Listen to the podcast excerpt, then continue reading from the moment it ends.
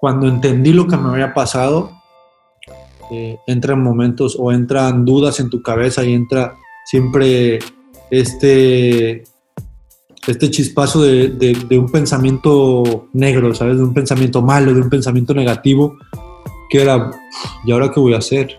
¿Qué tal? ¿Cómo estás? Soy Pepe Galván y bienvenido a Cero Excusas. Estamos retomando este podcast porque en estos tiempos de mucha incertidumbre, estamos convencidos que Cero Excusas podrá ayudarte. No solamente en salir adelante, pero también en construir proyectos exitosos con una mente ganadora. Gracias por escuchar y es momento de empezar. Hay instantes en los cuales la vida nos puede cambiar todo en un abrir y cerrar de ojos. El día de hoy en el podcast de Cero Excusas tenemos un auténtico guerrero de vida. Primero, fue un guerrero en el campo de juego en el mundo del fútbol profesional. Jugó en el Morelia, jugó en Puebla, Chiapas, San Luis, en el Querétaro, jugó con Ronaldinho y después jugó en Cholos de Tijuana. Todo su esfuerzo, su profesionalismo y su actitud ante la vida lo llevó a jugar con la selección de México, que incluso quedó campeón en el 2015 ganando la Copa Oro con la selección de México. Pero de repente, en el 2017, todo cambió después de un dramático golpe en un partido de fútbol que terminó alejándolo de las canchas del mundo del fútbol profesional. Pero ahí no termina todo. Hoy en el podcast nos cuenta cómo es que le dio la vuelta a la tortilla y pasó de que le dijeran que nunca iba a caminar a caminar y a ser un entrenador y ganar un título internacional y hoy vive en Barcelona preparándose para dar el siguiente paso en su carrera y en su vida. Su historia es increíble. Esta entrevista me movió muchísimo y cuenta historias que realmente te van a inspirar. Hoy con nosotros está Yasser Corona. Bienvenido a Cero Excusas. Muchísimas gracias por, estar aquí. ¿Cómo, ¿Cómo va todo por, por allá, por Barcelona? Bien, todo bien, todo bien, mejorando las cosas. Eh, yo bien, con, con, disfrutando las vacaciones del niño, tenerlo aquí en casa, eh, aprendiendo con él. Eh, la verdad es que desde, que nació, bueno, ahora cumplió cuatro años, en, ahora justo el 5 de mayo, hace un mes, cumplió cuatro años. Y en los cuatro años, pues bueno, justo me, me agarró a mí el tema del accidente que tuve, todo eso, entonces no lo había podido como que disfrutar mucho ni convivir mucho en el tema padre-hijo. Entonces, esto, pues bueno, de alguna manera nos forzó a los dos a, tener que convivir, a tener que aprender yo a ser eh, papá sin, sin ayuda de nadie, ¿sabes? Esto que bueno, cuando estás en el medio, en el fútbol, siempre tienes a alguien que te ayuda, siempre tienes a o la niñera o la señora a la casa o, o la mamá que, que, que, viene o la abuela. Entonces, esto fue como, me agarró por sorpresa y como a todos, obviamente, pero pues a él también y la verdad es que me vino bastante bien a mí eh, para, para fortalecer lazos con él y bueno, también meterme de lleno en la escuela.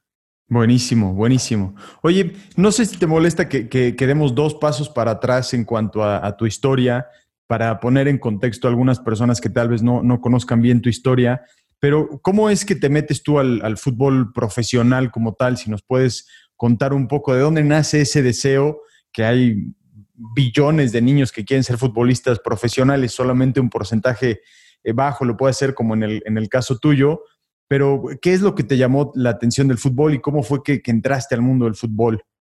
Pues mira, la verdad es que digo, lo, como lo mencionaste tú en, tu TED Talk de, en Puebla, que dices que naces con un sueño, ¿no? Y tienes un sueño desde niño, fue tal cual, ¿eh? Yo eh, no, no recuerdo otra cosa eh, más que pensar y soñar en que yo quería jugar al fútbol. Eh, sí recuerdo, recuerdo jugar siempre de pequeño y siempre quise jugar, pero sí hubo un momento en que vi un partido en la televisión y como que en ese momento me di cuenta que podías eh, jugar el fútbol a esa magnitud, a ese nivel, ¿sabes? Mm. estar en esa situación y decir, ok, quiero eso, quiero jugar allí, yo quiero jugar allí.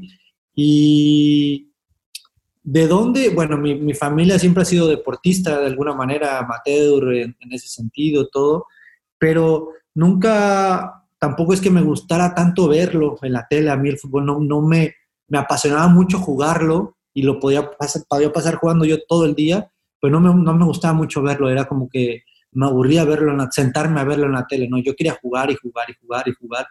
Y así, desde, eh, recuerdo ese momento que lo vi en la tele, eh, que, que, dije, yo quiero estar ahí. Mi papá, mi mamá me dijeron, bueno, de, siempre está de que de mil llega uno, ¿sabes? Siempre este, este dicho al, al, a los... Yo creo que todos los que jugamos al fútbol lo hemos escuchado, no, pues de mil llega uno. Y me acuerdo perfectamente decir, pues bueno, pues mira, soy ese uno, yo quiero ser ese uno. Y desde entonces lo tuve claro, ¿eh? nunca fue, eh, nunca lo vi como un sueño lejano, siempre lo vi como, más que un sueño, lo vi como algo que va a llegar, algo que voy a lograr, siempre y cuando eh, esté aquí, esté jugando, esté jugando, esté jugando, entrenando. Y en ese sentido mi familia me ayudó mucho porque siempre eh, me metía en, esa, en el comentario de, pues para llegar tienes que comer bien, pues para llegar tienes que entrenar todos los días, pues para llegar tienes que asistir a la escuela. Entonces, como que yo iba haciendo esa, esos pasito, pasito, pasito, y así, desde que empecé a jugar, nunca dejé, nunca dejé de jugar, eh, a excepción de vacaciones cuando ya era profesional, mm. porque cuando era niño no, siempre jugaba, jugaba, jugaba, pero no hubo un día que no dejara de jugar. Yo creo que hasta el día que me lesioné eh, de la rodilla por primera vez, que fue con la selección ya casi a los 27 años, creo, nunca dejé de jugar. Siempre estuve jugando todos los días, todos los días. Me, me volvía loco a mí jugar. ¿Y, cómo te caracterizabas, digamos, cuando estabas en este proceso, tanto de desarrollo y ya como futbolista profesional? O sea, ¿qué, decías? Oye, pues estas eran las cualidades de, más como de, persona en el nivel profesional en, el fútbol. Pues, eh, yo creo que, y, esto es algo que, últimamente lo le he estado dando, muchas vueltas, eh, en pláticas con bueno, tengo un grupo de, un grupo de WhatsApp, ¿sabes? Con, con 50 excompañeros de las fuerzas básicas de Monarcas, ¿no? Que ahora, bueno, tristemente Monarcas ya no existe más. Pero, eh, justo con uno de, mis amigos que también está preparándose, eh, hablamos de, cómo, cómo fue que unos sí llegamos, nosotros no llegamos, porque casi todos debutamos, o, de, esa época debutamos muchos, pero porque unos sí se, se mantuvieron, otros no. Y, llegamos como que a la conclusión, y yo personalmente, en la manera en que yo, yo era eh, y disfrutaba el fútbol, ¿sabes? Siempre, siempre supe que tenía que eh, comportarme de tal manera dentro del, campo, ¿sabes? Hacer ciertas cosas eh, dentro de los entrenamientos, o sea, en cuanto al tema mental. Como que eso fue muy claro. Ahora, bueno, hoy lo tengo muy claro, que era un tema totalmente de la cabeza. Mm llegamos como que siempre a los 17 años a base de talento, ¿no? A base de lo que el fútbol, lo que pudiste aprender durante toda tu carrera, de, en, el barrio, en tu casa, en la calle. Pero llegó un punto en que, en que todo se convirtió en algo eh, mental, en todo era eh, tener que decir no a salir, tener que eh, soportar las críticas, tener que soportar la presión, tener que soportar... Y todo eso la verdad es que generalmente lo manejaba bien, de una manera quizá natural, ¿eh? no, no, no tan, eh, tan claro, pero disfrutaba mucho jugar, disfrutaba mucho entrenar y sabía que para poder llegar tenía que comportarme de cierta manera, comer de cierta manera, actuar de cierta manera, pero digo, además de, ser, de, ser como eres, ¿no? De, no, no siempre como que a rajatabla, sino que descansar, eh, descansar ciertas horas, eh, todo eso, pero era como algo que ya tenía muy arraigado, digo, desde que era pequeño, porque mis papás, de una manera, eh, quizá para hacerme ellos comer, no, no, tanto como para pensar que iba a lograrlo, sino que era como, pues tienes que comer esto, pues lo comía, aunque no me gustara, ¿no? Pues tienes que descansar y todo esto, entonces así fui creciendo siempre fui muy, muy, eh, pues disfrutaba mucho de entrenar, de divertirme en los entrenamientos, eh, de hacer amistades también. Disfrutaba mucho lo que era el juego como tal también. No era tanto como, ah, tengo que hacer A, B, C y de allí no me salgo, ¿no? No, la verdad es que hacía el A, B y el C, pero también hacía lo demás y me divertía y lo pasaba muy bien. Entonces, eh, eso yo creo que me ayudó mucho. siempre disfrutaba, siempre intentaba aprender de, lo que me decían, de llevarlo a cabo. Eh, siempre fui, también fui muy distraído durante mi carrera, fui muy distraído pensaba, estaba quizá hablando contigo, pero estaba pensando en otra cosa o viendo otra cosa, pero siempre como que captando todo y al final, eh, pues esas cositas, aprendía una cosa de uno, veía cosas de otro y eso me ayudó. Yo creo que al final eso me ayudó en, lo que fue lo largo de mi carrera. Sí, sí, sí. Eh, a mí me tocó em, conocerte cuando ya estabas en, en, selección por los partidos amistosos en Estados Unidos. Y me acuerdo que me dio muchísimo también esa impresión de que disfrutabas los entrenamientos, disfrutabas estar ahí, ¿no? El, tus compañeros, todo lo demás, y, lo veía, o sea, era muy, muy palpable, ¿no? Y, eso es algo que, en mi experiencia también, no solamente en el fútbol, pero en, otras profesiones es esencial, ¿no? El realmente, como decir, a ver, entre las decisiones que tengo de hacer con mi vida y mi chamba, lo que sean, porque muchas veces podemos escoger, eh, también escoges la actitud que le pones a algo, ¿no? Y, eso es algo que yo, yo te veía y me sorprendía y me llamaba mucho la atención y sin, dar nombres, pero hay otros que van y pues arrastran los pies a la, de a huevo, ¿no? Y, y, cómo incluso en un, nivel tan elite, como la actitud es, es, este, es esencial, ¿no? Totalmente, y, lo mismo, hoy, hoy te lo platicaba de ese tema de selección con, otro, con otra persona eh, y me decía que, que o sea, cómo, cómo era cómo el comportamiento de todos, ¿no? Porque eh, hablábamos, por ejemplo, eh, de jugadores que jugaban, los que estaban en Europa, por así decirlo, eh, cómo era el comportamiento de ellos en diferencia de los que jugaban en la Liga Mexicana, que si había algún comportamiento distinto, ¿no? Y, claro que lo había, porque, no sé, los, de, los que venían de Europa tenían cierta personalidad, y digo, tú, tú lo viste, ¿no? Como más extrovertidos, más abiertos, hablaban con todos, se reían de todo, disfrutaban con todo, y luego los que venían de la liga quizá no eran tan, eran más, más respetuosos, más callados, eh, y todo eso, a mí, por ejemplo, en ese sentido, yo llegaba y era como, para mí todo era wow, estar en selección, para mí todo era, es que era increíble, ¿no? El, el, el, convivir con un jugador, el, sentarme en tal lugar, en sentarme en tal hotel, el, ver todo lo que mueve, todo lo que representa, todo eso eh, que al final también me ayudó en mi carrera para poder entrar en grupos, ¿no? En un grupo quizás eh, con jugadores en selección que han estado desde los 15 años como, eh, lo, como lo fue Vela, como los Gio, que han estado toda su vida en selección mexicana.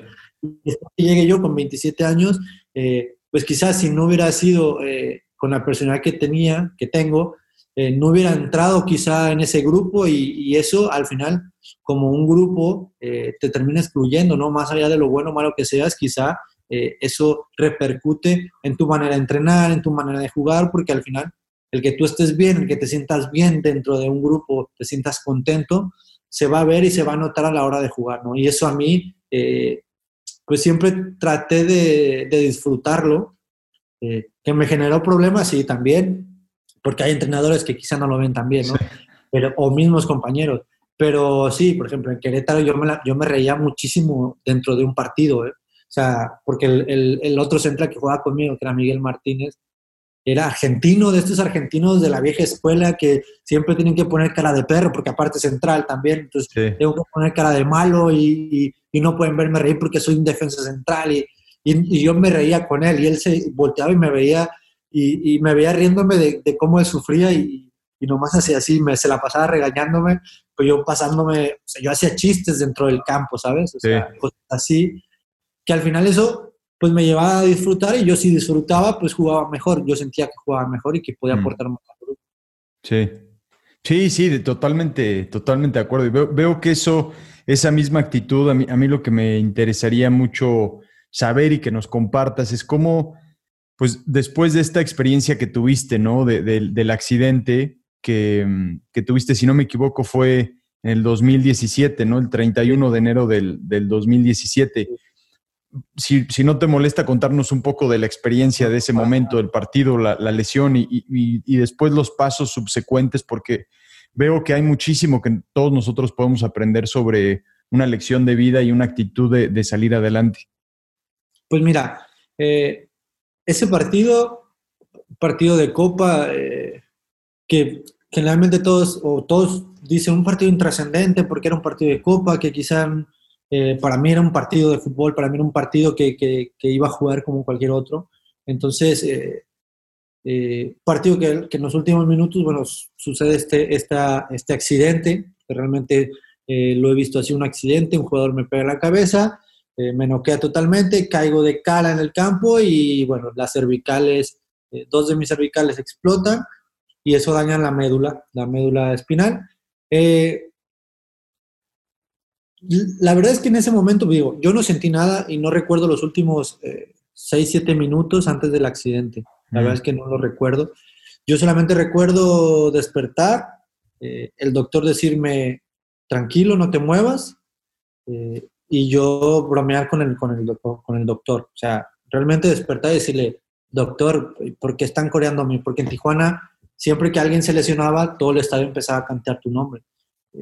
y y en este pues empezaron a cantar mi nombre y le digo al doctor, pero ¿por, qué cantas mi nombre si tampoco estuvo tan bonito mi gol? Que acababa, yo había hecho un gol en el, primer tiempo, malísimo, de, estos de rebote, rebote, rebote, que nomás la empuja, ¿sabes?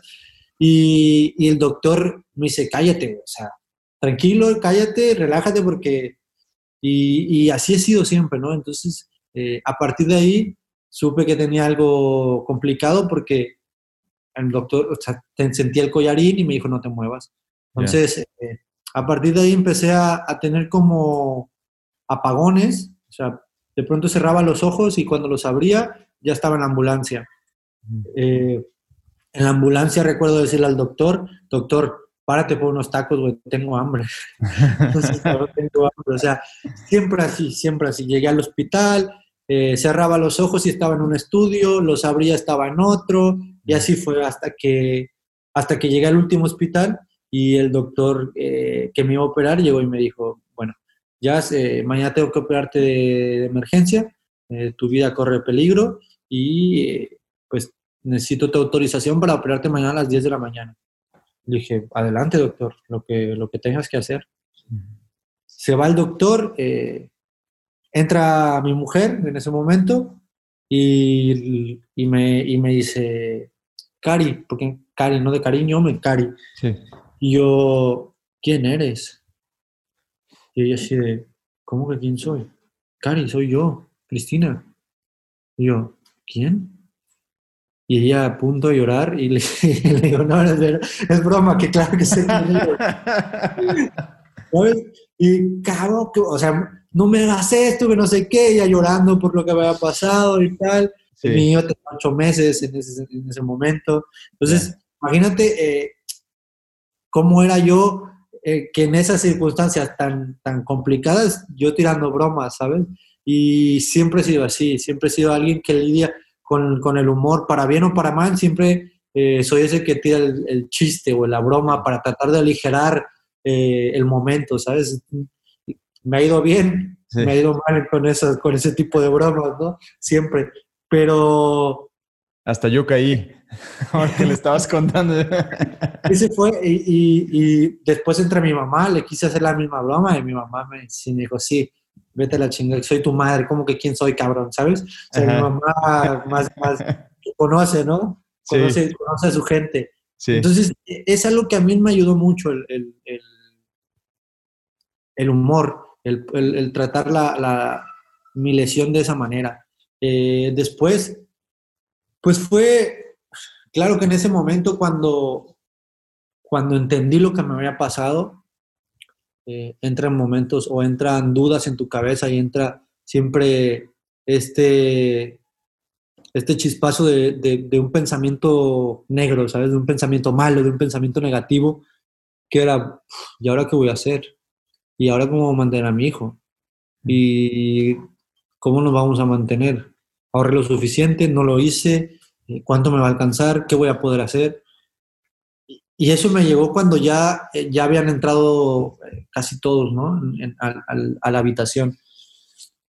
Pero afortunadamente, en mi, siempre he sido una persona que, que intenta buscar siempre las soluciones, ¿no? Siempre eh, siempre he pensado que ante cualquier problema tienes que buscar una solución y, no, y eso te va a evitar pensar en el problema y, y, por rebote te vuelves de alguna manera positivo, ¿no? Mm. Entonces, dejé de pensar en qué no iba a poder hacer y comencé a pensar en qué sí podía hacer o qué iba a intentar hacer para volver, para poder seguir manteniendo a mi familia, ¿no? Que, que en ese momento fue mi objetivo, mantener a mi hijo, mantener a mi mujer, mantener a mi familia, ¿no? Entonces pensé, bueno, pues ¿qué voy a hacer? Pues mira, se puede ser entrenador, se puede ser periodista, se puede ser analista, eh, puedes hacer muchas cosas alrededor del fútbol, que era lo que yo quería, ¿no? En ese momento dije, bueno, yo quiero seguir en el fútbol mm. y afortunadamente hoy el fútbol da para más allá que patear la pelota. Puedes vivir, eh, puedes mantener a tu familia viviendo del fútbol sin necesidad de patear la pelota, que a lo mejor ya no vas a poder hacerlo. Mm. Y allí como que eso me relajó un poco, ¿no? Claro que tienes dudas y tienes temores, pero después también entró Jorge, el dueño del club, y, lo primero que me dijo fue, Yacer, no te preocupes por nada, que si tú necesitas trabajo toda tu vida aquí en Cholos, tú tendrás trabajo toda tu vida aquí en Cholos. Y eso pues claro que también te fue como un muchas gracias y me, me quitó, es como si de pronto todo el peso que tenía en mi cuerpo o, o todo lo que no sentía de mi cuerpo de pronto pum hizo así, ¿sabes? Porque me aligeró toda una carga de decir, bueno, al, final puedo trabajar de algo, ¿sabes? Algo podría hacer en el club probablemente. Si no me puedo mover, eh, aunque sea, podré recibir los boletos en la entrada al estadio y decirle pase a la, gente, ¿sabes? Y, y, en eso pues me ayudó mucho. Así que a partir de allí fue decidir qué era lo que, qué camino tomar y, lo que decidí fue ser entrenador. Eh, pensé que, que, era lo más cercano al campo eh, y que, bueno, tenía que apuntarle allí y eso fue, apuntarle a ser entrenador y tener ese objetivo en mi cabeza, ¿no? Convertir eso en mi nuevo sueño, convertir eso en mi nueva esperanza de vida para poder eh, tirar hacia, hacia, o tomar un camino y tirar hacia adelante. Sí.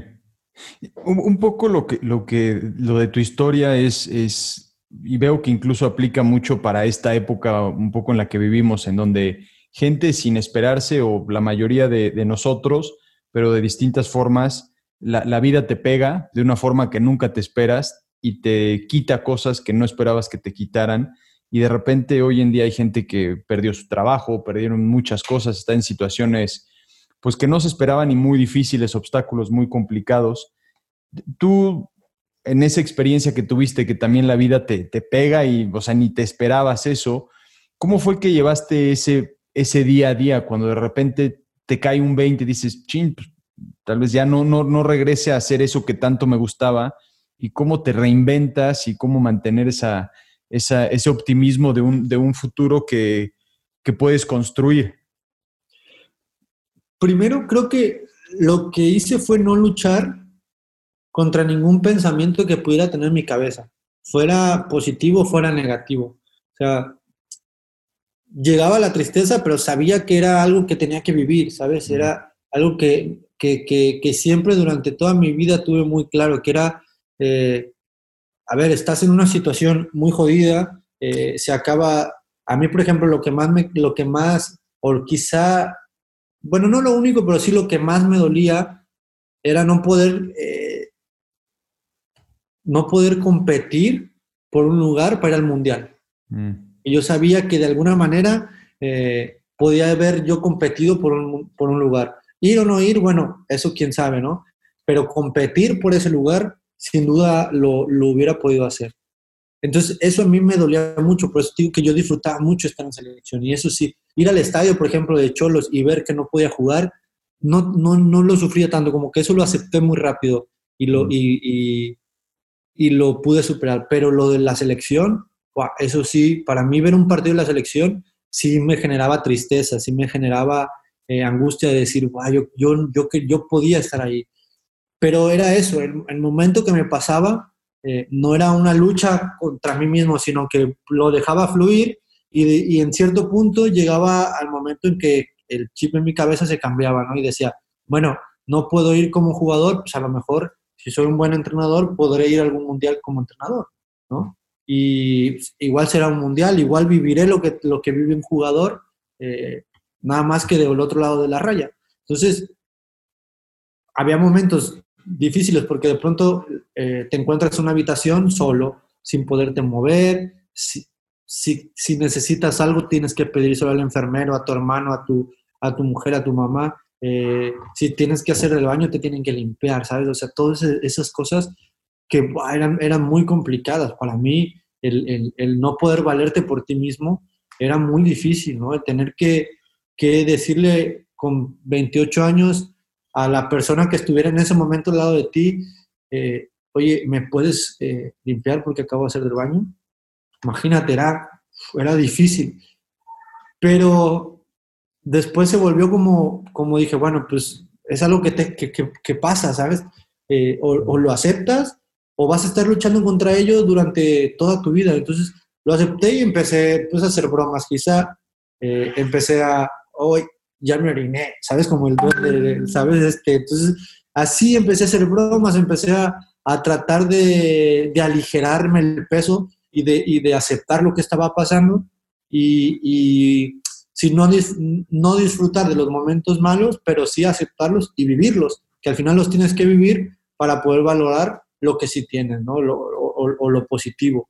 Entonces, eh, sí hubo, digo, momentos difíciles, momentos en los que eh, en mi habitación mi hijo no entraba, yo no, porque él, como que sentía esa vibra y, y, y, era, muy, era muy difícil ver cómo él se acercaba a la puerta y veía todo lo que había en la habitación y era como, esto ya en mi, en departamento, que, que me pusieron un, digamos que un cuarto de hospital en el departamento.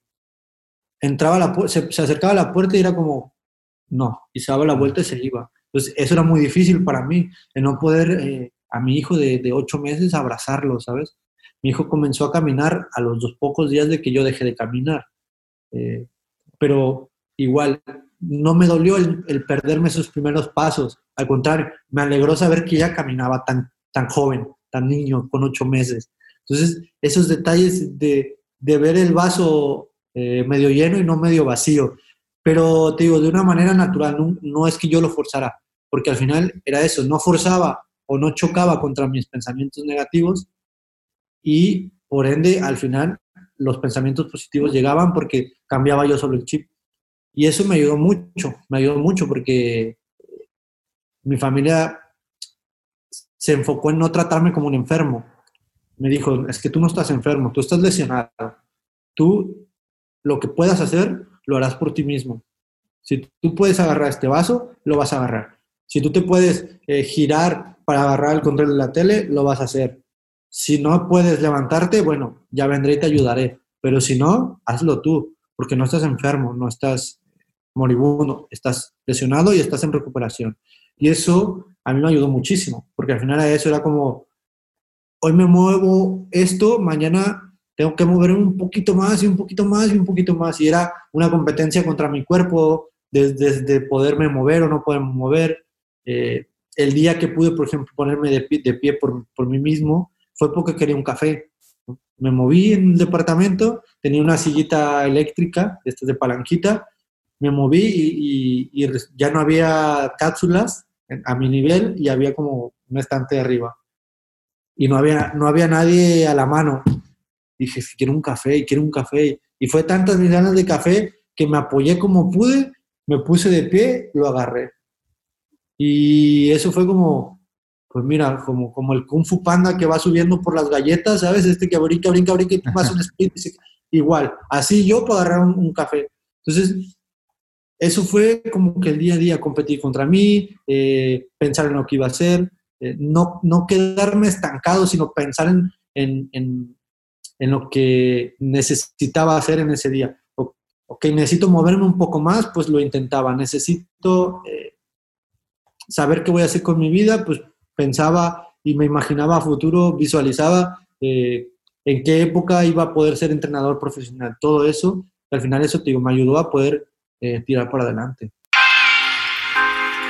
Perdón que esté interrumpiendo el podcast, pero quería comentarte un par de cosas importantes. Número uno es agradecerte, agradecerte por estar escuchándolo y espero que realmente te esté ayudando. Número dos es comentarte que ya está la página de pepegalván.com, le hicimos varios ajustes, estamos cambiando todo, así que espero que uno te guste, te ayude, pero también tú puedas compartirnos cómo te podemos ayudar más. No solamente en la página, nos puedes también contactar ya sea en Instagram, Facebook. Mándanos un mensaje y dinos cómo te podemos ayudar más. Y el tercer punto es el audiolibro de Cero Excusas. ya lo volvimos a poner, es completamente gratis, le hicimos algunos ajustes para que tú lo puedas descargar y sobre todo en estos momentos en donde hay mucha incertidumbre, veo que este audiolibro te puede ayudar si no lo has descargado. Así que lo puedes descargar en pepegalvan.com completamente gratis y seguir entrenando para salir adelante y ser mejor. Es, increíble eso. ahora me hizo pensar mucho de un, no sé si, si, lo has conocido o no, pero e, es un tipo, un americano que se llama David Goggins, que supuestamente es, es un ex Navy SEAL, pero también que es muy conocido por haber corrido ultramaratones y las carreras más difíciles. Y, este, y sacó un libro que se llama you, Can't Hurt Me, No Me Puedes Lastimar. Y justo me hizo pensar eh, un poco lo cómo lo estabas tú contando y pensé en eso un poco en su historia. Él no se lesionó, pero cómo él luchaba contra eh, su otra versión y él, él dice algo similar, que, que cuando piensas que ya no puedes más, acabas de llegar a un 40-50%, ni tienes ni idea de cuánto más tienes en el tanque eh, para poder dar más, ¿no? No sé si eso te pasó a ti también, que, que pensabas, no, hasta aquí, de repente esas ganas de salir adelante, te das cuenta que tienes mucho más. Sí, a mí, por ejemplo, cuando empecé a ir a terapia, eh, yo hacía terapia en San Diego, en una clínica, y claro, yo no tenía ni idea de lo que era una buena o mala evolución en mi cuerpo, porque yo no, yo no tenía manera de compararla con nadie. No sé, nunca había visto a nadie con una lesión como la mía. Eh, no me puse a investigar qué podía hacer y qué no podía hacer, por lo mismo, para no, eh, para no ver lo malo ni lo bueno, ¿sabes? No quería ver lo bueno para no ver lo malo. Entonces decía, eh, porque claro, si tú te metes a investigar, quizá te va a decir que tu tipo de lesión te va a poder permitir hacer esto, pero te va a evitar hacer esto. Entonces, para no meterme esas cosas, yo no me puse a investigar. Entonces, cuando empecé a ir a esta clínica de rehabilitación, eh, la primera semana que llegué, el primer día que llegué no, me, no podía hacer prácticamente nada, solo mover este brazo, no podía mover nada más del cuerpo. La siguiente semana que volví, me ven y yo ya podía mover un poco más otra, otra extremidad, no, no, no recuerdo muy bien cuál. Pero trabajo. A la siguiente semana, la tercera semana, ya tenía más confianza con el rehabilitador y tal. Me dice, es que no sé qué hacer contigo. Digo, ¿por qué? Porque lo que, tú, lo que está pasando en tu cuerpo no es normal. Me dice, mira, ves a aquel persona, si tiene cinco años viniendo, tiene la misma lesión que tú y no ha podido mover un solo dedo. Tú, has, tú llegas y lo que yo tengo planeado para ti, no lo puedo hacer porque ya superaste esa fase. O sea, no es, no es normal lo que está pasando contigo. Entonces eso a mí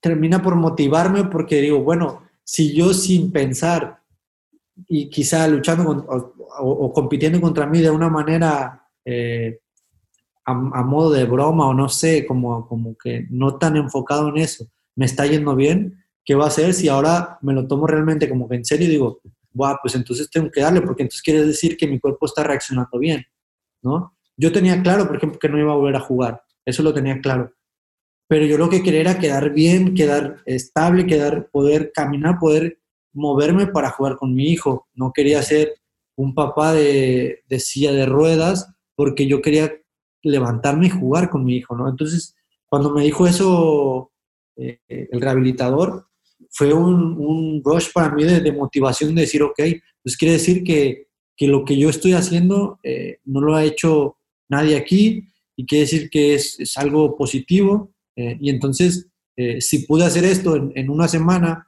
eh, sin venir con ustedes, ¿qué voy a poder hacer de aquí a un año que esté viniendo constantemente con ustedes? Y así fue, así fue. No, no, nunca me puse como un límite, sino yo iba y tiraba y tiraba y tiraba y tiraba y tiraba y tiraba hasta que logré caminar.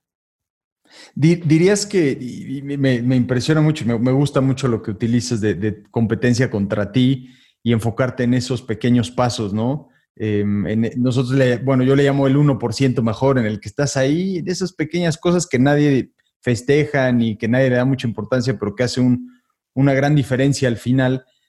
¿Dirías que, que, como que de alguna forma, como que empezaste a vivir una segunda vida después de, después de esto? No sé si te, si te pasó que, que empezaste a ver yo como lo pienso un poco es que te, cambió la realidad física, pero también una realidad mental o de, burbuja le llamaría, porque la, vida del futbolista de alguna forma, no lo digo despectivamente para nada, pero a veces es como una burbuja, ¿no? En donde quiero un café y hay cinco que llegan y te ofrecen el café, ¿no? O sea, es, es, es, otra, es otro estilo de vida y ahora te toca como que prácticamente no solamente lo opuesto, sino más lejano que lo opuesto, ¿no? No sé si, te pasó eso. fue como, de alguna manera, volver a ser un niño y aprender. Yo, yo, lo, yo, lo digo como eh, volví a aprender a vivir.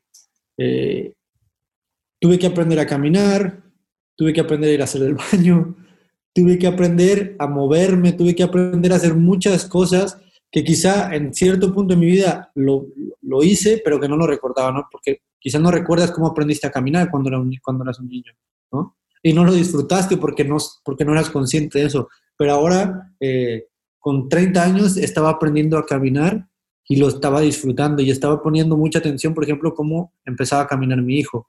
Entonces estaba aprendiendo a aprender, estaba aprendiendo a hacer cosas que, que, y disfrutar ese tipo de cosas que antes no podía, ¿no? Y para mí todo eso, un, todo ese 1% de mejora era una victoria para mí, era una emoción, era un, era eh, esto, este sentimiento que tienes, por ejemplo, cuando estás estudiando algo que, o estás aprendiendo a sumar, ¿no? O, estás en la universidad y de pronto haces clic y entendiste algo que estabas aprendiendo y te das cuenta que lo aprendiste es como, wow, lo aprendí y sigues y sigues y sigues y sigues, ¿sabes? Eso, para mí era eso cada que avanzaba. Eh, hoy, por ejemplo, aquí en Barcelona, que, que puedo hacer una vida que quizá eh, por, por, la carrera que yo decidí tomar no pude haber hecho en México, ¿no? Esto de poder caminar a las 3 de la mañana por una calle, eh, ¿sabes? Esto en México para mí, durante toda mi vida, no lo pude hacer. ¿Por qué? Porque sabía que tenía que entrenar, porque sabía que tenía que esto, sabía que hacer cierto tipo de cosas. Hoy, salir a caminar eh, o mojarme en la lluvia, para mí es, ¡buah! ¿Sabes? Ayer, ayer, sin irme más lejos, ayer, después de, no sé, no sé cuánto tiempo, te lo juro, salí a andar en bicicleta y me agarró la lluvia. Yo es que yo iba como, como cuando estaba niño, que salías a mojarte a jugar fútbol lloviendo, ¿sabes? Para mí era eso, aprender, porque aprendí otra vez, no sabía si podía andar en bici yo, o sea, porque mi, pierna no me permite hacer cierto movimiento, este movimiento completo no lo puedo hacer con mi pierna. Mm. Entonces yo tenía cinco o seis años sin subirme una bicicleta eh, que no fuera estática. Entonces dije, wow, ¿podría andar en bici o no? no sé, pues eso, pues súbete una bici, pues a ver si puedes andar. Me subí a una bici y cuando empecé a andar y, me di cuenta que sí podía, fue como otra vez ser niño y darte cuenta cuando aprendes a andar en bicicleta. Entonces, eso fue, y, eso ha sido desde, ese momento, aprender a hacer cosas, a disfrutar eso, esto, este aprendizaje nuevo, este, o reaprender, ¿sabes? O darte cuenta y, valorar ese tipo de cosas eh, que, a mí me, da mucha emoción y que me da, me, me, motiva para como que seguir andando, seguir yendo, seguir yendo. Digo, es, eso fue lo, ayer fue lo último que, que hice. Llegué aquí a las 11 de la noche porque yo andaba por la ciudad de Barcelona dando vueltas en la bicicleta mojándome.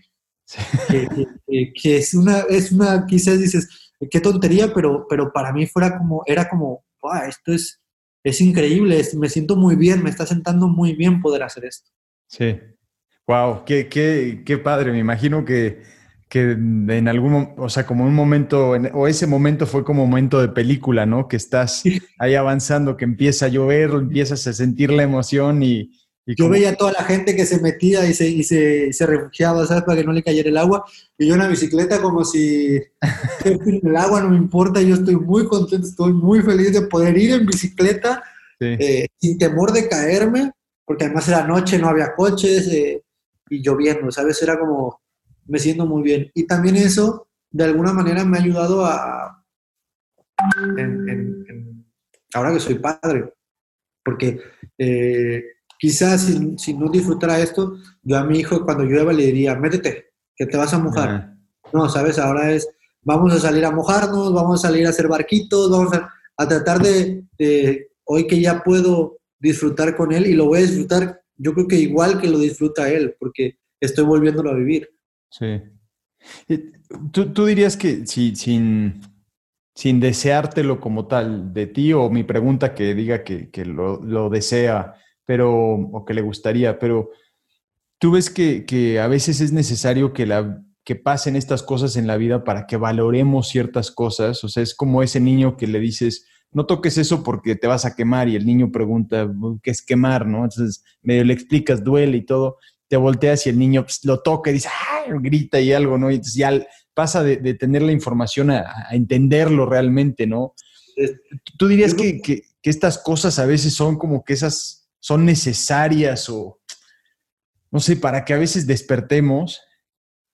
Pues al final creo que el, aprendizaje es, esa base de eso, ¿no? De, de, equivocarte, de tener... Eh, hoy, hoy, hoy en la playa mi hijo lo revolcó una ola, ¿sabes? Y salió con... Y yo riéndome y le dije, pues para que ve, por, por, eso te digo que no te metas más por allá, porque te va a pasar exactamente lo que te pasó. Ah, bueno, sí. Y no se volvió a meter más allá, porque además, imagínate, yo que no puedo correr, a, me la estoy jugando a, poner, a dejarlo ahí en la orillita, ¿sabes? Entonces yo de ahí, de, aquí no te muevas y de aquí no te muevas. Se movió dos pasos, lo agarró la ola y dijo, bueno, de aquí no me muevo. Entonces,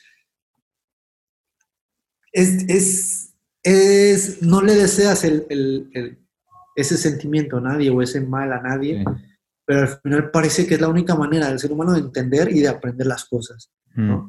Ojalá que esto me pasa a mí, eh, le llegue a alguien para que no tenga que pasar por algo similar a lo mío y entienda lo que es la vida, ¿no? Entienda eh, disfrutar. Al final cada uno vive su, su, película y su vida y, y, cada uno tiene sus problemas y son eh, más o menos de acuerdo a tu, a tu momento o a tu vida, ¿no? Pero son tus problemas, ¿no? Y, y son los problemas que a ti te toca vivir, eh, sea cual sea el problema. Pero sí verte reflejado en otros para no tener que vivir eso que dices, ¿no? El, el tener que pasarlo mal o que te pase algo mal o que a alguien le pase algo mal, eh, para, que, para, para, aprender a valorar ciertas cosas, ¿no? Que, que ojalá hoy, por ejemplo, no, le tenga, no te tenga que pasar que te dé el, el, virus o que le dé el virus a alguien cercano a ti, para que valores y entiendas que, que te puede pegar, ¿sabes? Y que hay otras cosas importantes en la vida, eh, más allá de, de tener que eh, estar peleando con el con el vecino porque existe o no existe, con el gobierno porque existe o no existe, no, enfócate en lo que tú puedes hacer y en lo que tienes que hacer, pero parece que es la única manera en el ser humano de aprender, ¿no? Chocando con algo, peleándose, pegándose, equivocándose para poder entenderlo, asimilarlo y después no volverlo a cometer. Y claro, eso no te quita que lo vuelvas a hacer. Sí, sí, de acuerdo, sí, totalmente, totalmente de acuerdo. Bueno, una forma que yo veo que, que lo, hacemos los seres humanos y que veo que tú lo, haces eh, muy bien y que de alguna forma lo estás haciendo en tu camino es eh, al, ser un entrenador, ¿no? Al, poder dirigir a jóvenes. Eh, me quedó muy marcado, como lo comentábamos antes, antes de que empezáramos la entrevista, el, verte al ser entrenador de, la sub-17, si no me equivoco, que era de Cholos, estabas en Dallas, bueno, estábamos ahí nosotros también, y juegan eh, los partidos y quedan campeones, pero ver cómo tú los dirigías, el, mensaje que les dabas, y es más, ese partido de la final fue de película, literal, o sea, fue este, en contra de todo y era como literal yo veía en tus jugadores que vivían tu historia de alguna forma, ¿no? Y que eh, las cosas no iban como esperaban, este, el resultado no, iba, no era como esperaban y le dan la vuelta, ¿no? Y dije, ellos no solamente entrenaron la parte física, sino ya les entrenó la parte mental a, grado que cuando llegó ese momento lo aplicaron, ¿no? Y, se veía que ellos lo vivían así. No sé, lo comparto porque a mí me quedó muy marcado, pero que veo que esa es una forma en cómo, eh, tal vez consciente o inconscientemente, no sé tú, pero estás pasando ese mensaje a otros. Pues sí, yo creo que de una manera consciente e inconsciente también, ¿eh? porque eh, no es que yo siempre esté pensando en, en, transmitir lo que yo viví, porque al final creo que como entrenador, cuando intentas, o, o quizá algún jugador o a algunos le puede llegar el, tus vivencias, ¿no? Pero a lo mejor a otros eh, les incomoda que siempre estés hablando de lo que tú viviste, ¿no? Y es como, bueno, lo viviste tú, no lo viví yo, no lo estoy viviendo yo. Y eso es verdad, ¿no? Entonces, eh, de alguna manera intentas eh, transmitir y comportarte de tal manera que ellos, sin que tú se los digas, lo asimilen y, entiendan, ¿no? Y, eso fue desde que llegamos allá, por ejemplo, fue el mensaje que yo tuve para ellos. dije, a ver, estamos en un torneo internacional, estamos en un momento en el que quizá para muchos de ustedes sea el único torneo que van a vivir, internacional, disfrutémoslo, salgamos a hacer lo que nos gusta hacer, de la manera en como nos gusta hacer y dejándolo todo. O sea, podemos jugar bien, mal, lo que sea, pero tenemos que disfrutarlo y tenemos que salir a disfrutarlo. Y eso fue el mensaje en la final, ¿no? Ir perdiendo y decir, pues muchachos, pues, pues ya vamos perdiendo, no podemos hacer nada, ya estamos aquí. Tenemos de dos, o, o decirle al árbitro que les entregamos de una vez el trofeo a ellos, o salir y ganar el segundo tiempo eh, como si esto fuera 0-0.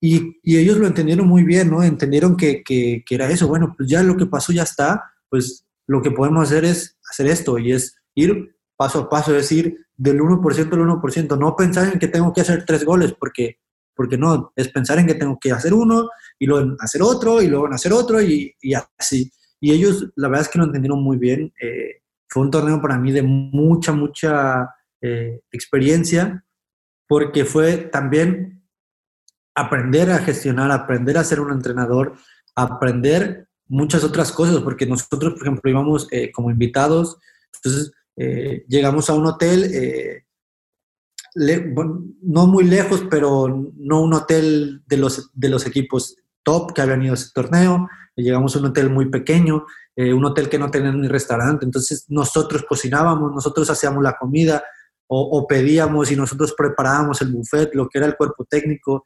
Eh, entonces fueron muchas cosas que yo viví cuando jugaba de pequeño, que iba a una Copa Chivas, que iba a una Copa de CIFA, ahí Guadalajara, que este tipo de torneos, que los, que los papás se organizaban y hacían todo eh, en un motel, ¿sabes? Pues de la misma manera fue, fue nosotros pedíamos comida, eh, nos llegaban las charolas y nosotros armábamos los platos o armábamos todo en el lobby del hotel, eh, las charlas nosotros, todo organizábamos nosotros y lavandería eh, organizamos cómo íbamos a lavar los uniformes, quién iba a lavar, qué grupos iban a hacer, dónde íbamos a entrenar, todo eso, todo eso lo tuvimos que organizar nosotros sin, sin nosotros cuerpo técnico y para mí fue eso, aprender a manejar eso también, ¿no?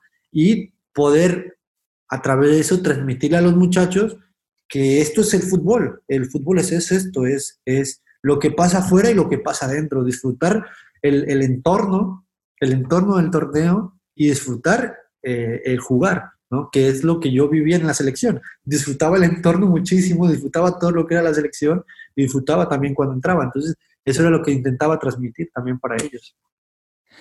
Y también me da mucho la impresión, no sé, que que como digo, hay no solamente en el mundo del fútbol, pero alguien que, sea famoso, reconocido, que le haya muy bien su industria y de repente le cambia algo, muchas veces, y que es normal, le cuesta trabajo volver a empezar o empezar desde las bases por su orgullo, ¿no? Por decir, no, puta, es que, o sea, no, yo no, yo no hago eso, a mí no me toca, ¿no? Y, y a mí algo que me, que me da la percepción es que tú no tuviste mucho pedo con eso, o sea, como que dices, si tengo que hacer esto, o sea, como que esa parte del orgullo no te costó mucho trabajo, ¿no? Que otros, y yo veo que en estos momentos en donde hay demasiado cambio a nivel mundial y que varios estamos buscando reajustar ciertas cosas, reinventar ciertas partes nuestras, pero tal vez hay una parte orgullosa que dice, no, es que tú ya no deberías de hacer eso, es que eso no es para ti.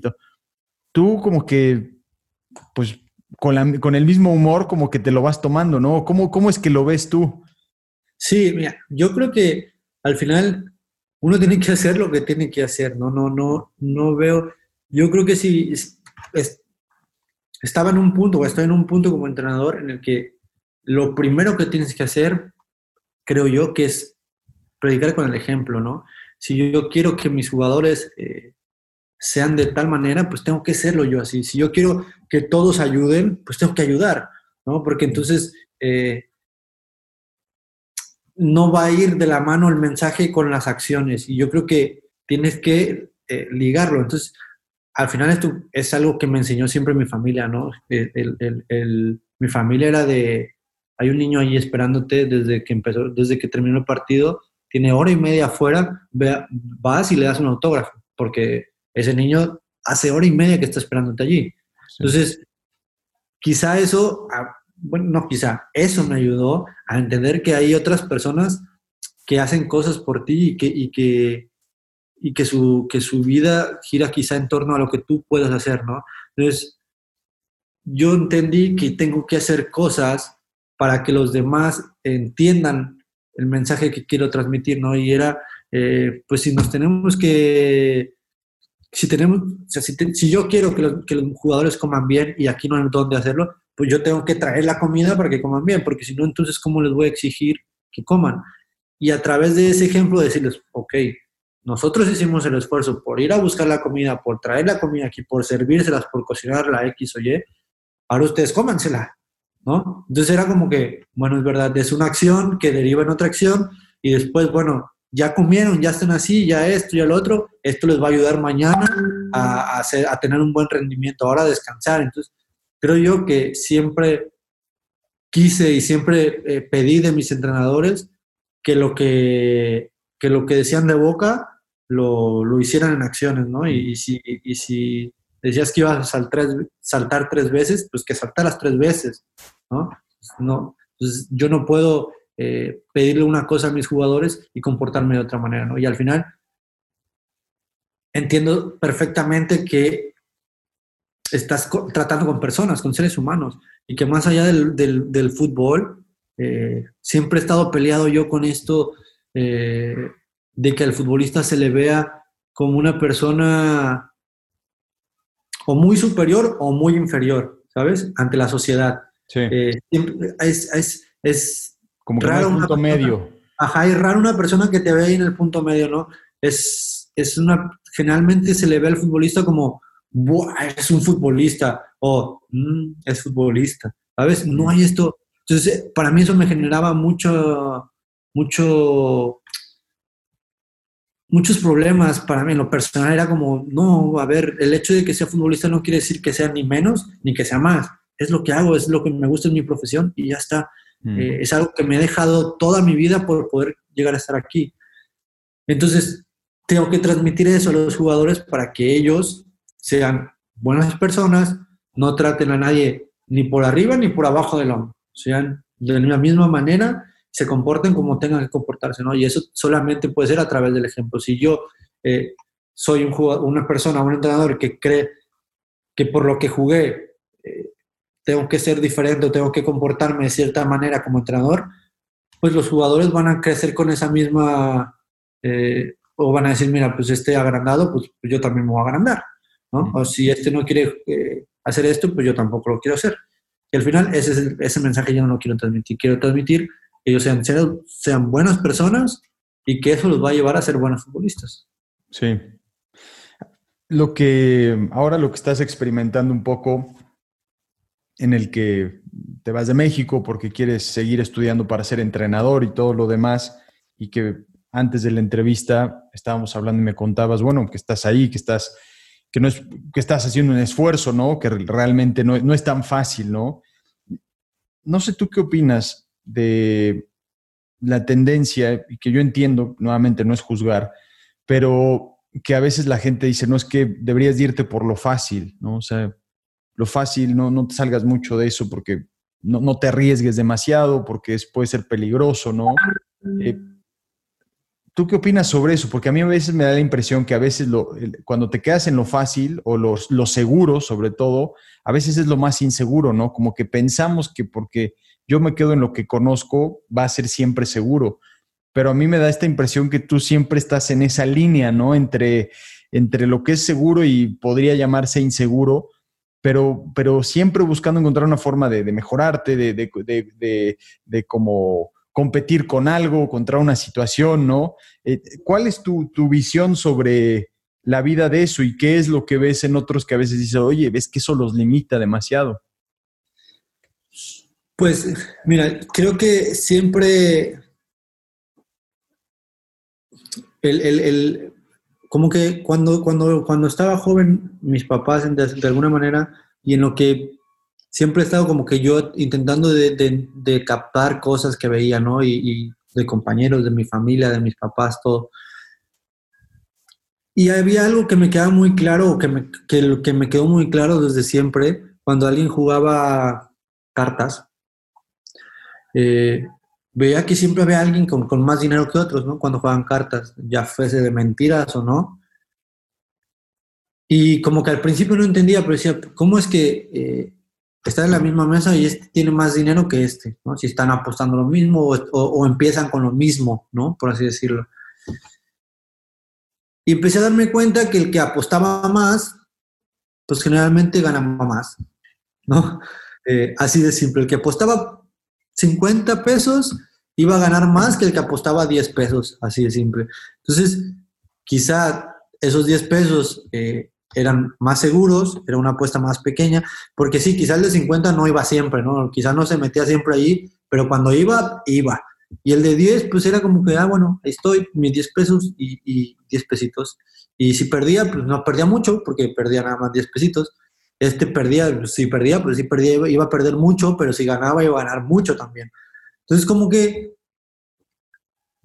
eso siempre, siempre lo, lo entendí, que el que no arriesga, el que no, pero más allá de arriesgar, porque no es arriesgar a ir a la ciega, quizás sí, mm. sino entender que si, que si tú le quieres tirar a lo grande, pues tienes que apuntarle a lo grande, ¿no?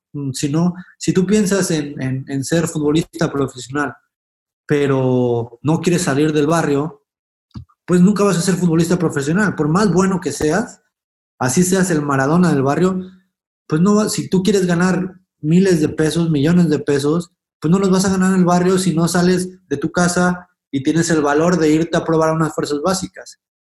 Entonces, eh, eso siempre lo tuve muy claro. El que no, el que no lo intenta, el que no lo no busca lo grande, pues no lo va a conseguir.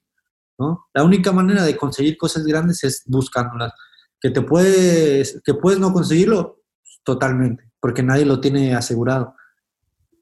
Pero al final la recompensa va a ser esa que quieres, ¿no? Y si, y si no la buscas, y no la peleas, pues yo prefiero quedarme con, con ese sabor de, pues no lo logré, a, a, quedar con, ¿y qué hubiera pasado si lo intentaba?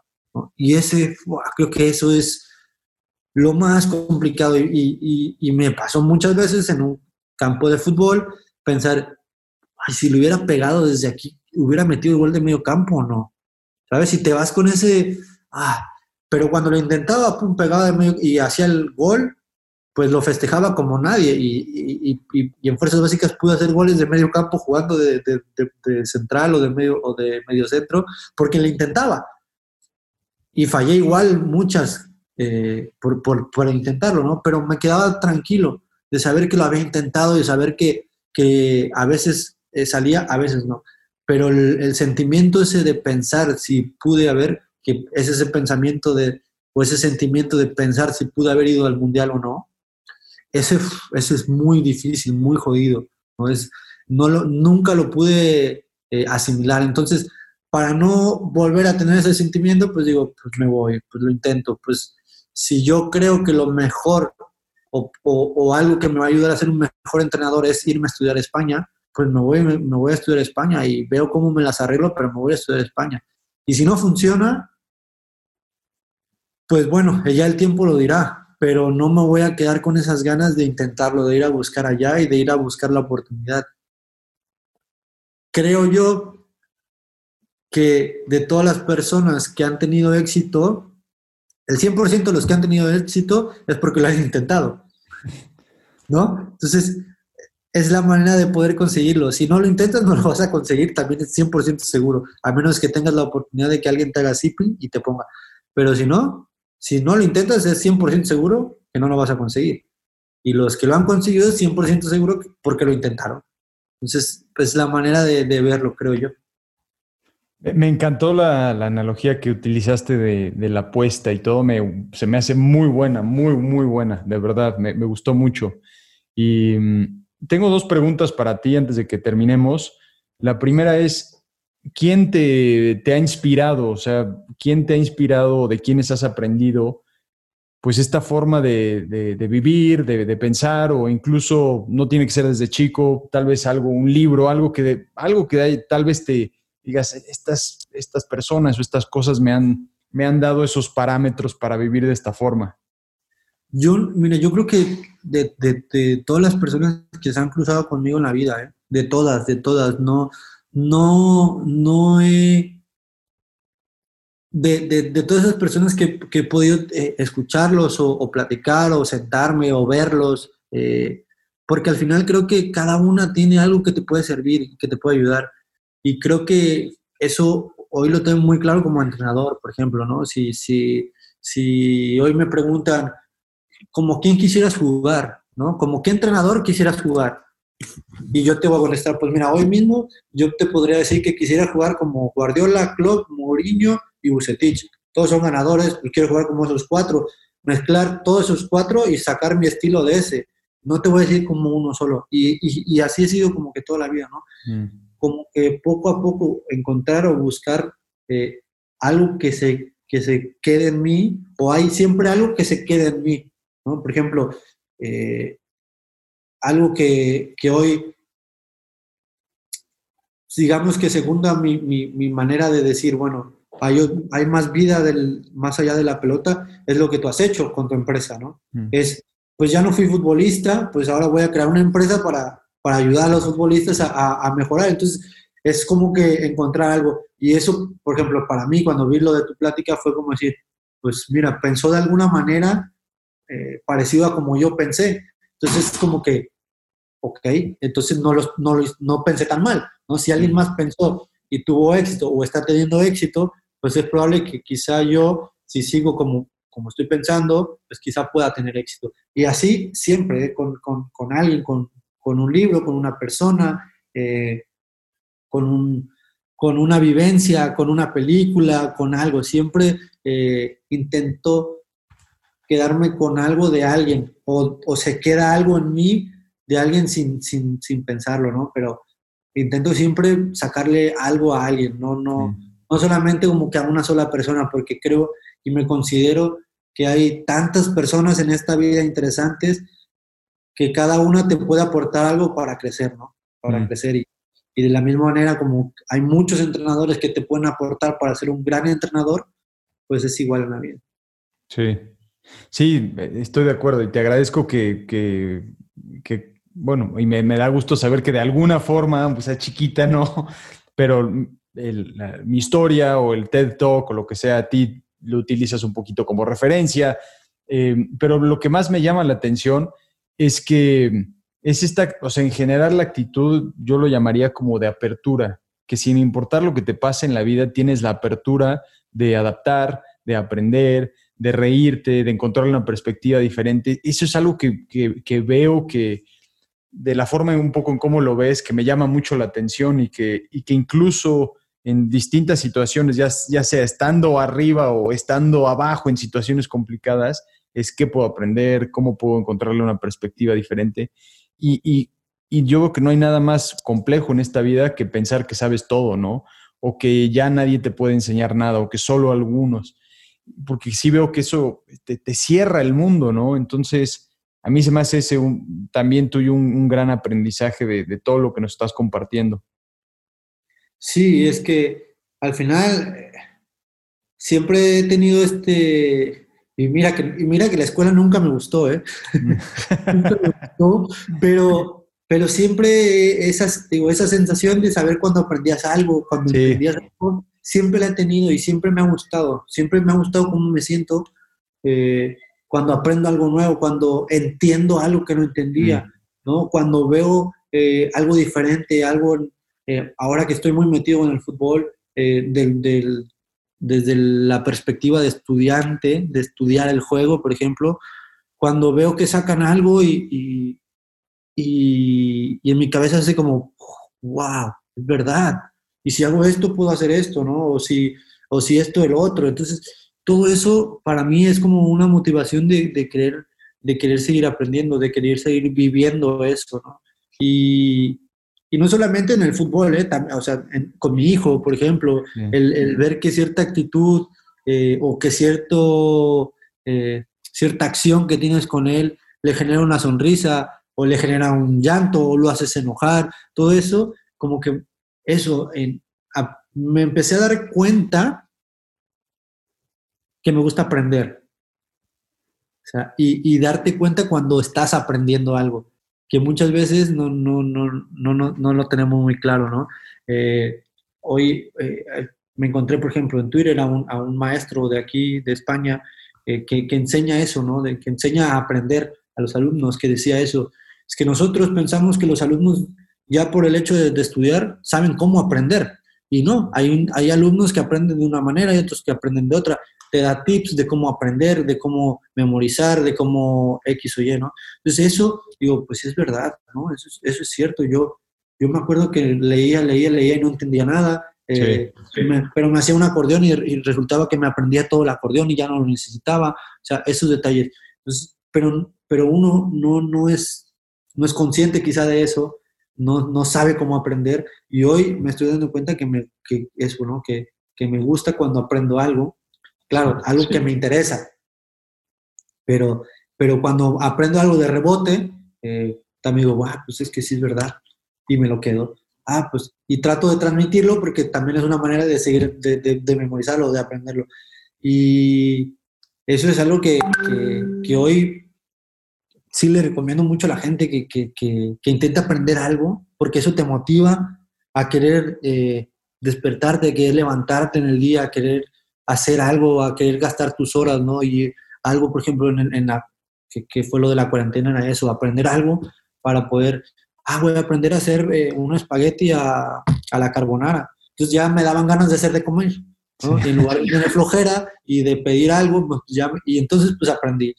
Y bueno, pues es que no sé cómo hacerlo, pues a quién le pregunto, pues veo un libro o le pregunto a una amiga, pues no, una amiga italiana, a ver, ella seguro sabe, pues ya me pasaba la, la receta, ¿no? Y así fue como que en esta cuarentena aprendí eso, me di cuenta de que me gustaba aprender y que eso me ayudaba o me ayuda o me ha ayudado durante toda mi vida a poder ir tirando para adelante. Sí, sí.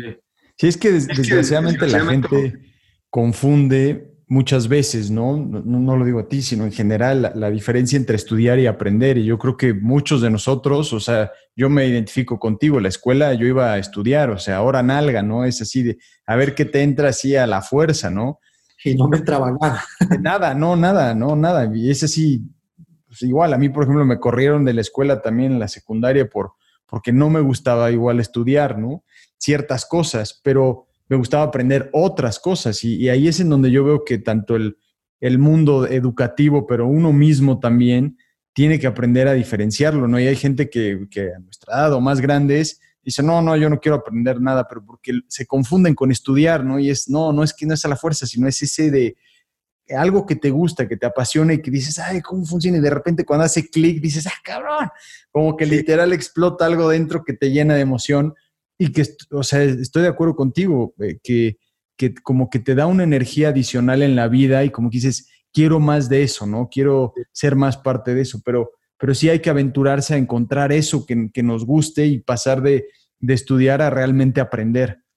Sí, y, además de que, una, lo vas a disfrutar y dos, te va a hacer, eh, te va a hacer crecer como persona, ¿no? Al final te hace crecer como persona, sea lo que sea que aprendas, ¿eh? O sea, sea lo que sea que aprendas, eh, aprender a jugar un videojuego nuevo, no sé, te va a hacer mejor de lo que eras ayer, el 1%, como dices tú, ¿no? Ese 1% te va a ayudar a mejorar, ¿no? Y, y hoy, no sé, lo disfruto. Por ejemplo, veo, el otro día estaba viendo videos de, del Kun Agüero ahora que se hizo streamer, ¿no? Que lo veo disfrutando tanto haciendo eso que, que me da mucha risa verlo, ¿sabes? Me, me, me da sí. mucha risa eh, de cómo se ríe de, de, de, de, él mismo, de cómo es. Y, y luego lo ves y dices, es que, claro, el Kun Agüero lo, el Kun Agüero lo ves como top de lo top, ¿no? Y te das cuenta que es lo veo digo, es que es como si lo tuviera de compañero, es un futbolista como si hubiera sido de Cholos, de Querétaro, de Jaguares, pero juega en el Manchester City, en la, en, la Argentina y es un top de los top, pero su manera de ser es tan futbolista como cualquier otro futbolista del mundo, como cualquier otro argentino que he conocido, ¿no? y eso, y digo, igual, pues resultó que a él le gustó ser streamer y ahora es muy conocido, ¿no? Muy famoso en ese sentido porque lo disfruta. Y esos detalles que, que a mí me, me, me, alegran mucho de saber eh, y de... Y yo lo, también lo vi con mi hijo, ¿no? Lo ves cuando él aprende a hacer algo o aprende que 2 menos 1 es 1 y entiende, dice, ¡Hala! ¿Cómo que 2 menos 1 es O sea, ¿cómo que si quito uno y ahora me... Ah, es uno, claro. Y en su cabeza es como, ¿sabes? Es, es, es lo mismo. Entonces, ese sentimiento que muchas veces lo perdemos, porque claro, cuando vas, entre más viejo te vas haciendo, menos cosas, menos primera vez de algo te pasa, ¿sabes? Ya, ya, ya lo viviste todo. Entonces, encontrar una primera vez de algo, pues es aprender, es hacer algo, ¿no?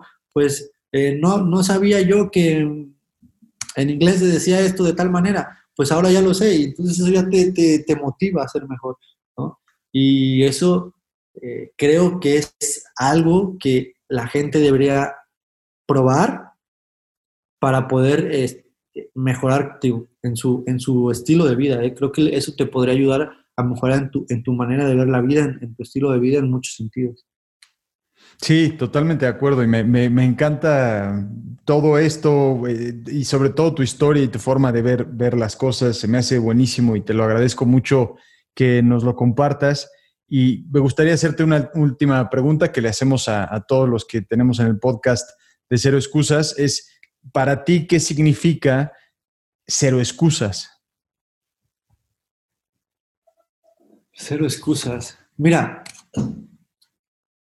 creo que es eh, cero excusas es intentar todo. O sea, yo, yo, mira, te voy a ser honesto, yo soy una persona que se queja mucho, Yo, yo me quejo, de, de, las cosas. Pero esa queja viene acompañada de, de tratar de solventar esa queja, ¿sabes? Es, es que ya no tengo agua, pues, pues voy a ir por agua, porque aquí tengo, ¿no? Entonces, eh, para mí cero excusas es eso, ok, no tengo agua, pero allá hay agua, pues párate por agua, no, o sea, no busques la excusa de que te vas, porque no te vas a quedar con sed. Inténtalo, inténtalo, inténtalo, inténtalo, y si te equivocaste, pues vuelve a intentar, y si no fue con esto, pues busca otra cosa, pero haz algo, muévete, intenta moverte, porque cuando te encuentras con que no sabes caminar o no puedes caminar, eh, pues tienes que encontrarte algo para volver a aprender a caminar, ¿no? Y no puedes tener ninguna excusa porque si tienes una excusa, no te vas a volver a parar de esa cama. Entonces es intentar, intentar, intentar, más allá de los errores que tengas, más allá de, de, de que puedas o no puedas, de que otros te digan que puedes o no puedes, es seguir intentando, intentando, intentando. Buenísimo, me encantó, me encantó. Pues muchísimas gracias, Jazz. Te agradezco mucho el tiempo y que nos compartas tu, tu experiencia y tu historia de vida que realmente a mí en lo personal me tocó eh, emocionalmente eh, y me ayudó también y espero que los que nos están escuchando también sea así. Muchísimas gracias, Jazz. Para nada, al contrario, como dices, ojalá que, que esto le, le ayude a alguien para ser 1% mejor en su vida, en su persona, y que ese 1% después ellos lo puedan transmitir a alguien más y se haga una cadenita que, que nos haga mejores a, a todos porque hoy creo que el mundo lo necesita, ¿no? Ser mejores todos en todo sentido, en, el sentido personal, y que esto ayude a que las cosas mejoren en, todo el mundo. Totalmente de acuerdo. Gracias, gracias, Jazz. Nada, Pepe.